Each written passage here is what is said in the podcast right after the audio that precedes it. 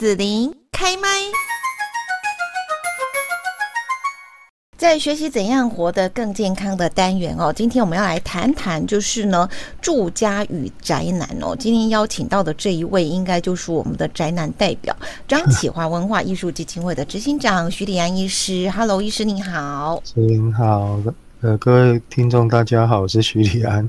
是，其实呢，讲到许医师，说你是宅男，但是我们大家可能会觉得说你还蛮有名的啊，你做好多的活动哦，演讲啊，出书啊，对不对？出书有时候可能还必须要配合出去做一下这个广宣哦，一些活动这样子哦。你是宅男哦？呃，其实我在台湾出书没有做过宣传哦。我连找那个人写推荐序都没有。我我那个行销书籍是在马来西亚，就是我在马来西亚出简体版才有打书这件事情。在台湾因为出版社不大，所以没有什么打书的活动。那宅男这件事情，我跟人家讲，人家都不相信。他说：“啊，你你到处在演讲，对，全省走透透，还台澎金马，因为我台湾。”嗯，全岛，然后去澎湖，去金门，然后去马来西亚，然后一年大概讲两百场。我最近统计是，呃，过去十六年来讲了三千两百八十多场的演讲，所以平均一年大概是两百场。我说我是不得已要抛头露面，或者说抛头洒热血，因为我自认为我在做。安疗护和生死学的社会教育，那你知道去社会教育，当然要针对社会大众嘛，所以就要到处去。然后呢，又跨界，就是我虽然是医师，但是我不是只有到医院演讲而已，就是到学校，然后到社会团体。哦，那比如说有佛教团体，或者有那个社区关怀据点。那因为我自己是佛教徒啊，其实教会也找我演讲，我也去。所以我每次都说那个。反正不管你信什么教，到头来都是死路一条，所以一定要了解安尼疗和生死学。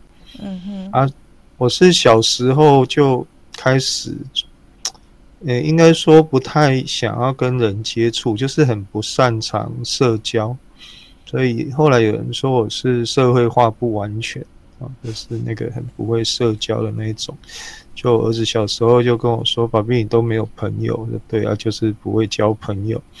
好，然后日常往来就是下班以后或者放假就一定要关在家里面。我，我听说你好像有很多书，对不对？你对对对，你看很多书，家里对对，那个好像我们在后面的单元会讲读书最快乐这件事情。嗯、我先讲小时候就是很自闭，然后很内向，然后很不敢讲话的人。然后诶，一般的小朋友都是出去玩叫不回来，我们家是赶不出去的。然后就是一直是那个个性啊，讲话是练习，然后是强迫。就是我连当医师以后，呃，在认识的医师，因为都是我们家医科的医师，报告那个期刊论文，然后讲话都还会发抖。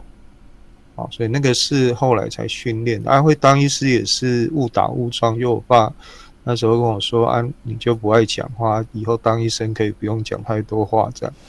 后来发现他错了，这样，嗯哼哼哼，就当医生要不断的讲话，要来一个病人就要解说，来一个病人就要讲一遍这样，然后常常就是反复讲一样的话，讲到都自己很想要把它录起来这样，然后这个是喜欢宅在家，所以长大以后其实我是呃被误会说许许医师是拿到麦克风，所以就下不来。哦很像那些政客一样，我说我不是啦，我也不喜欢去站台，然后我也没有想要参选，我是不得已为了要宣导安宁疗生死学，所以有场合有需要就会一直讲一直讲。好啊，呃，一小时也要讲，然后那个最好可以给我一整天都讲不完，这样。我说我安宁疗的课程可以讲个三天三夜讲不完，好，但是那个是很不得已，其实我我比较希望是。呃，没事的时候尽量不讲话，然后就关在自己家里，嗯、然后就是在书堆里面。说我家有一屋子的书，所以你你比较喜欢就是说用文字去创作，然后去推广，而不是一直用讲的这样。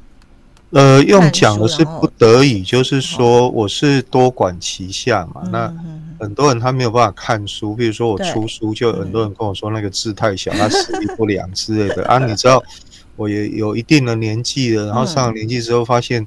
我们正常的那个讲义，如果用十二号的字，连我自己都看不太清楚，所以我后来连 Word 的讲义我都改成十四号的字，然后要把那个行距加宽一点点，这样。那我觉得那个长辈现在，我们现在就是老化嘛，那他们可以读书的那个世代，已经可能要我。我曾经跟出版界讲说，要开始出那个大字版的书。嗯。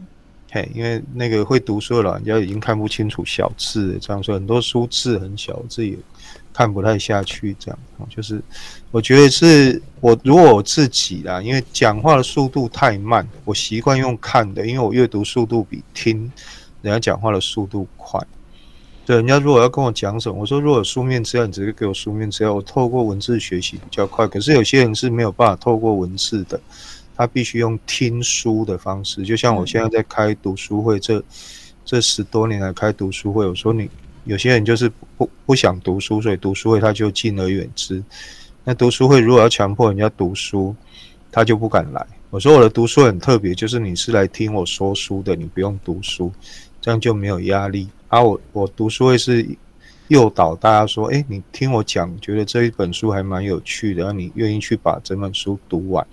那我读到的重点可能跟你读的重点不一样，这样。那我家有一屋子的书，我就是，呃，还有一些时间买书，但是没有空，没有那么多时间把买的书读完，所以你知道书会越来越多，就从那个书书架变书柜变书库啊，然后变那个书堆变仓库就对了。然后我儿子小时候就跟他说。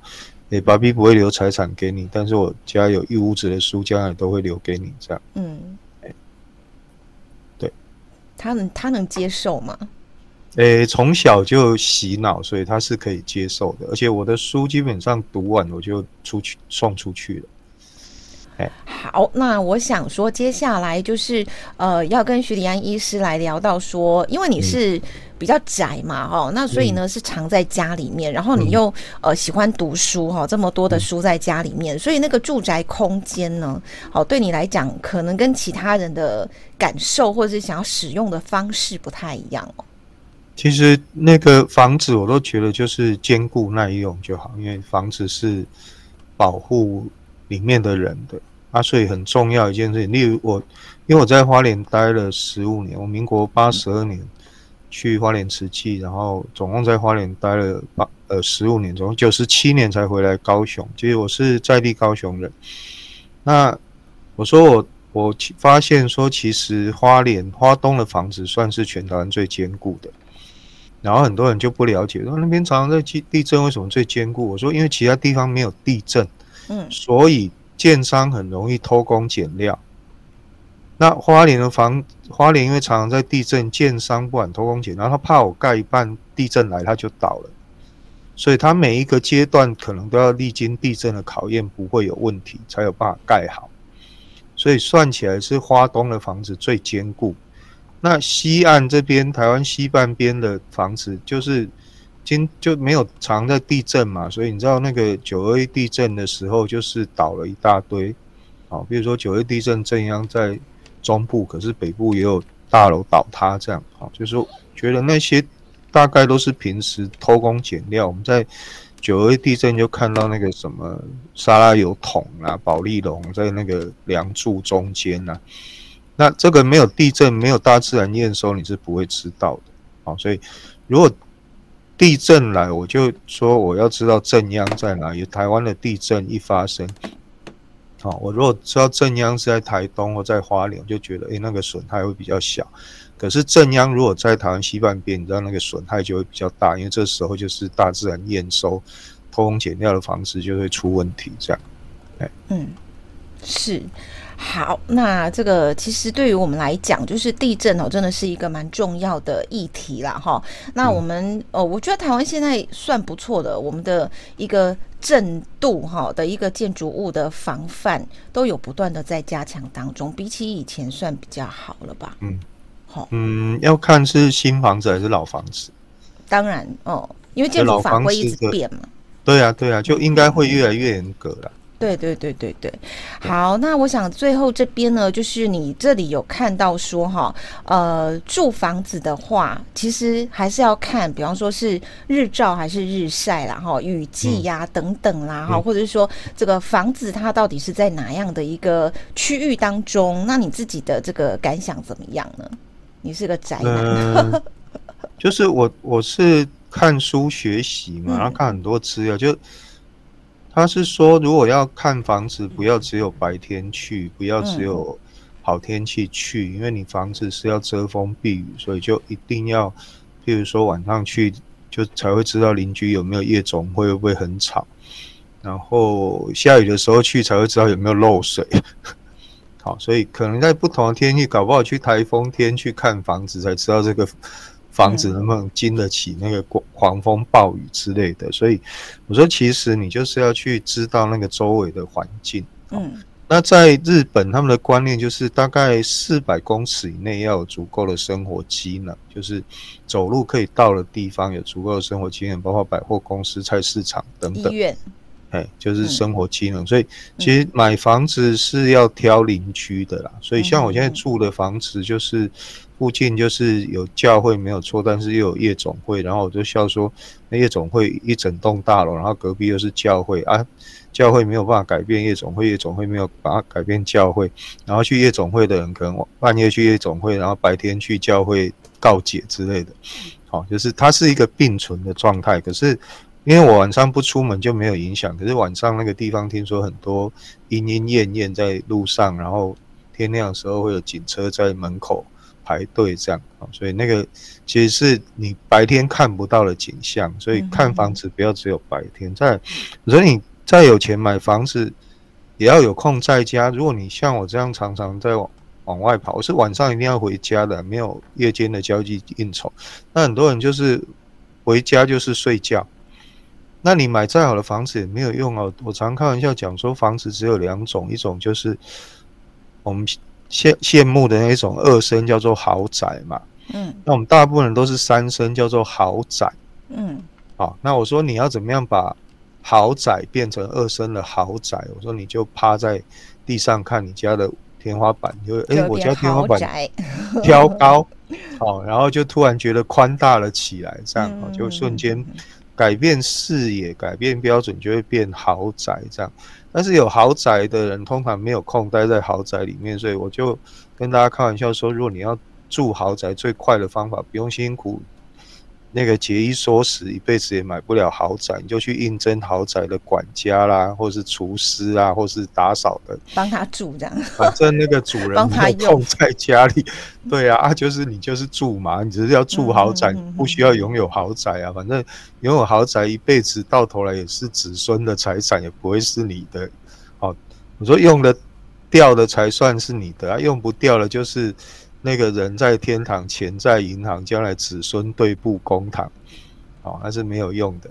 欸、像那个台塑集团的王王永庆，像那个长隆集团的张荣发，都有类似的例子嘛。那大家想也知道，所以钱不是那么重要，而是你怎么样在这一辈子好好的发挥好，然后，呃，其实我都觉得不要太享受了，因为我这个人是觉得每个人福报有限的哈。那你如果太享受，可能很快福报享尽就会离开哦，是省吃俭用，所以看看能不能撑久一点，可以在人间玩久一点，这样。嗯，好，所以我我对这些事物的看法可能都跟一般人不太一样，是在这里。是好，那今天呢，我们就是邀请到张启华文化艺术基金会的执行长徐立安医师哦，来谈到说呢，怎么样让我们的生活。比较简单，住家与宅男的系列哦。今天我们就谢谢徐立安医师的分享，谢谢。好，谢谢子琳，谢谢大家。